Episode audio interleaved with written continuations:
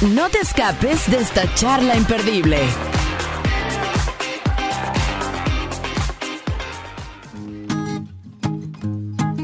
Si cambias el habla, será nuestro lenguaje. Libera el equipaje, que ya lo llevo yo. Si tiembla tu risa, será que ríes fuerte. Será que entre la gente tu silla es la mejor.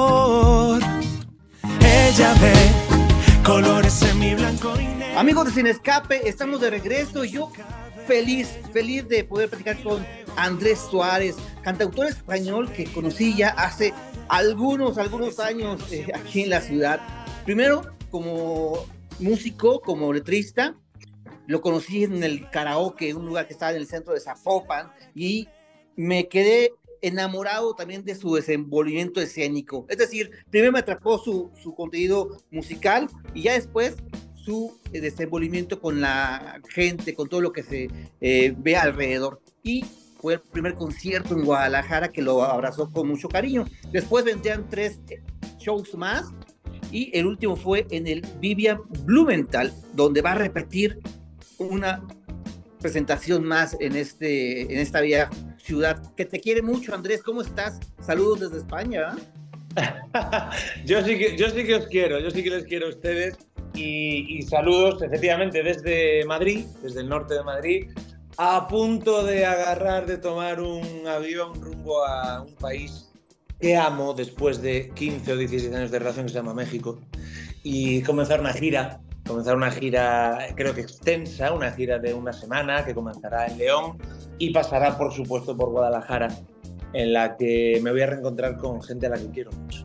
El pretexto es presentar tu disco Viaje de Vida y Vuelta, donde sin duda regresas más vivo que nunca, Andrés, en todos los sentidos.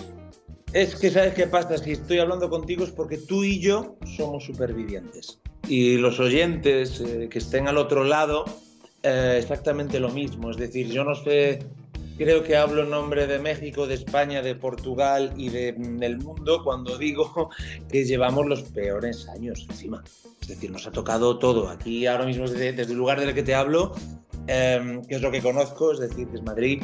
Hablamos de una guerra europea, hablamos de la gran crisis, hablamos de la pandemia mundial que destrozó al planeta Tierra en 2020. Yo no sé ustedes, pero es que yo no, no puedo más yo no puedo más de malas noticias, de tensión, de, este nerviosismo lógico, ¿eh? no es una crítica, sino que estamos en una situación, como digo, límite. ¿Cuál es mi, mi, modo de salir de ahí? Las canciones, los conciertos, los discos, eh, el humor, el amor, el dar un concierto de dos horas en el que la gente se ríe, se agarra al de al lado, se abraza, pasa un rato maravilloso en el que ya no hay cifras, no hay malas noticias, como te decía, ¿no?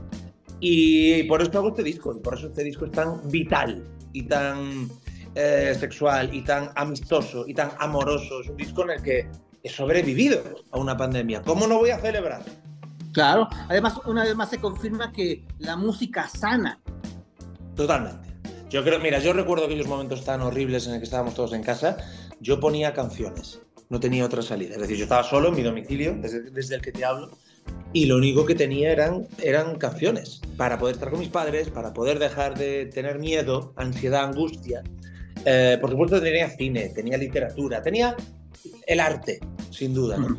Pero lo que más me ayudó fueron las canciones. Yo, me, yo recuerdo eso, yo no olvidaré jamás. El estar eh, a punto de llorar de miedo, porque no reconocerlo como hijo de sanitaria que soy, eh, a punto de estar pasándolo muy mal, y una canción me hacía reír o me hacía ser muy feliz, volver a mi infancia, a lo mejor, o volver a un amor. Pues eso, ese es el poder de la música, es lo que voy a intentar en esta gira mexicana, que la gente en una canción, en un concierto, en este noveno disco, sea inmensamente feliz.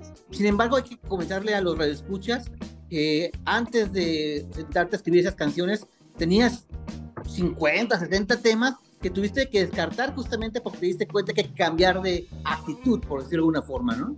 ¿Me equivoco? Absolutamente. Mira, uno, uno de mis mejores amigos de vida y de escenario, pero de vida, sobre todo mi hermano, se llama Diego Cantero, funambulista. Por aquel entonces, en el momento más horrible, repito, creo que del planeta Tierra, él escribe una canción, viene a mi casa y, y me la enseña con la guitarra, una canción que se llamaba A mí me gusta la vida.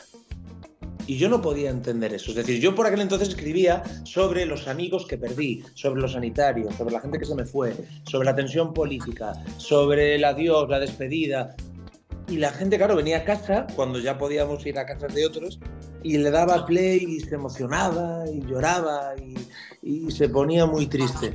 ¿Por qué? ¿Por qué esa tristeza? Es decir, hablemos de la vida. La, la, clave la tuvo mi amigo Diego.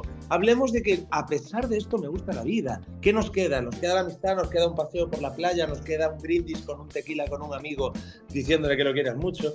Eso es a lo que le escribí al final. Borré toda esa tristeza porque ustedes imagínense que vuelvo a Guadalajara, México, para contarles tristezas, dolores y llantos.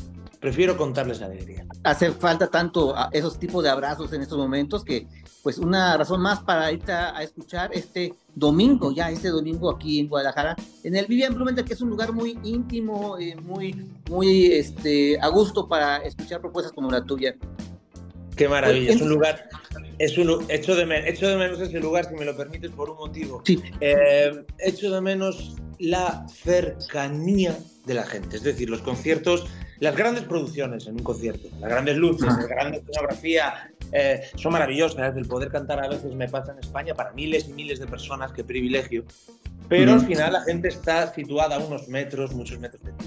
Cuando tú cantas a centímetros de alto, al final no puedes engañar, no puedes mentir. Está tu guitarra y tu voz. Si eso funciona, si eso gusta, si eso emociona, es por mil. Es por mil, ¿no? Entonces quiero cantar muy cerca de la gente en todos los sentidos. Entonces, resumiendo, ¿cuál es la diferencia entre el Andrés que vimos por última vez en 2018 al de 2023 que veremos este domingo? vaya, vaya pregunta más buena. Mira, he cambiado muchísimo. Personalmente, el otro día estuve con mis padres, pude verlos, o sea, pude ver a mi madre y a mi padre. Tengo suerte de que vivan y de darme un viaje con ellos. Estuve en Barcelona con ellos paseando.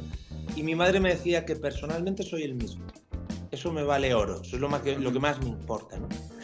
Pero evidentemente soy otra persona distinta al 2018 por varios motivos. Entre otros, el primero, soy más feliz.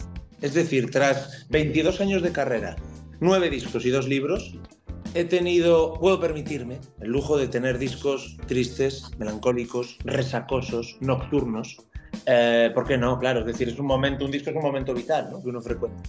Pero nunca había estado tan contento personal y profesionalmente y creo que se me nota. Cuando subo al escenario subo con una sonrisa mucho más grande de la que tenía antes. ¿no? Entonces quiero aprovechar, quiero aprovechar ese momento porque llegarán discos, por supuesto, y momentos y giras pues tristes, depresivos. De repente te dejan o dejas o pierdes a alguien o pierdes la casa o pierdes el póker o te abandonan o te engañan. Eso sucede y luego lo haces canciones. ¿no? Yo ahora mismo estoy bastante jocoso, vital, risueño. Me da mucho gusto, pero una pregunta. ¿Es cierto eso de que se compone mejor cuando estás triste? que a algunos les salen mejor las canciones en ese momento, ¿no? Yo Mira, yo. A mí las canciones que me interesan, por supuesto. Yo soy cantautor por el primer, debido al primer cantautor de la historia, para mí, todos los tiempos, que es José Alfredo Jiménez. ¿no? Muy bien. Ese es el, el, maestro, ¿no? Las canciones desgarradoras, desconsoladoras, de, de, de las, estas son las que me interesan de José Alfredo, las de tomarte un tequilita y llorar y darle a repeat, ¿no? Ahora bien, eh, en este momento yo ya como consumidor de música no soporto una canción derrotista o derrotada. Por, creo, repito, por la situación que te contaba antes, ¿eh? no es más que por la suma de tristeza, angustia, dolor que llevamos desde hace dos años y medio. Entonces, ¿se escribe mejor desde el dolor? Sí. ¿A mí me interesa más escribir de la alegría? Lo tomo como un reto. Creo que lo difícil es escribir una canción a una madre, a un padre, que no llegan a fin de mes y llevan a sus hijos al colegio y les van haciendo reír. Esos son mis heroínas. Y continúa tu lírica, me encanta como siempre cuidas muy bien tus letras, tus canciones y felicidades, felicidades eh, por, por, ser el mismo. Qué bonito, te lo agradezco, te lo agradezco mucho. Soy el, el mismo, pero creo que con más ganas aún de volver a México. Llevo unas ganas acumuladas por motivos obvios. Recuerdo que el disco anterior salía en el 2020 y había una gira enorme en México que tuvimos que cancelar, una gira de 10, 15 conciertos. ¿no? Entonces imagínate con las ganas con las que vuelvo a León, a Guanajuato, luego a Guadalajara, luego a Querétaro, luego a un lunario con las entradas agotadas. quedan muy pocos boletos, creo, para Guadalajara, o sea que estoy Sí. profundamente agradecido con un país que amo, que siempre me recibió como casa. Andrés, muchísimas gracias por haber tenido el tiempo de enlazarnos desde Madrid y pues un abrazo y mañana domingo estaremos contigo. Un abrazo gigante.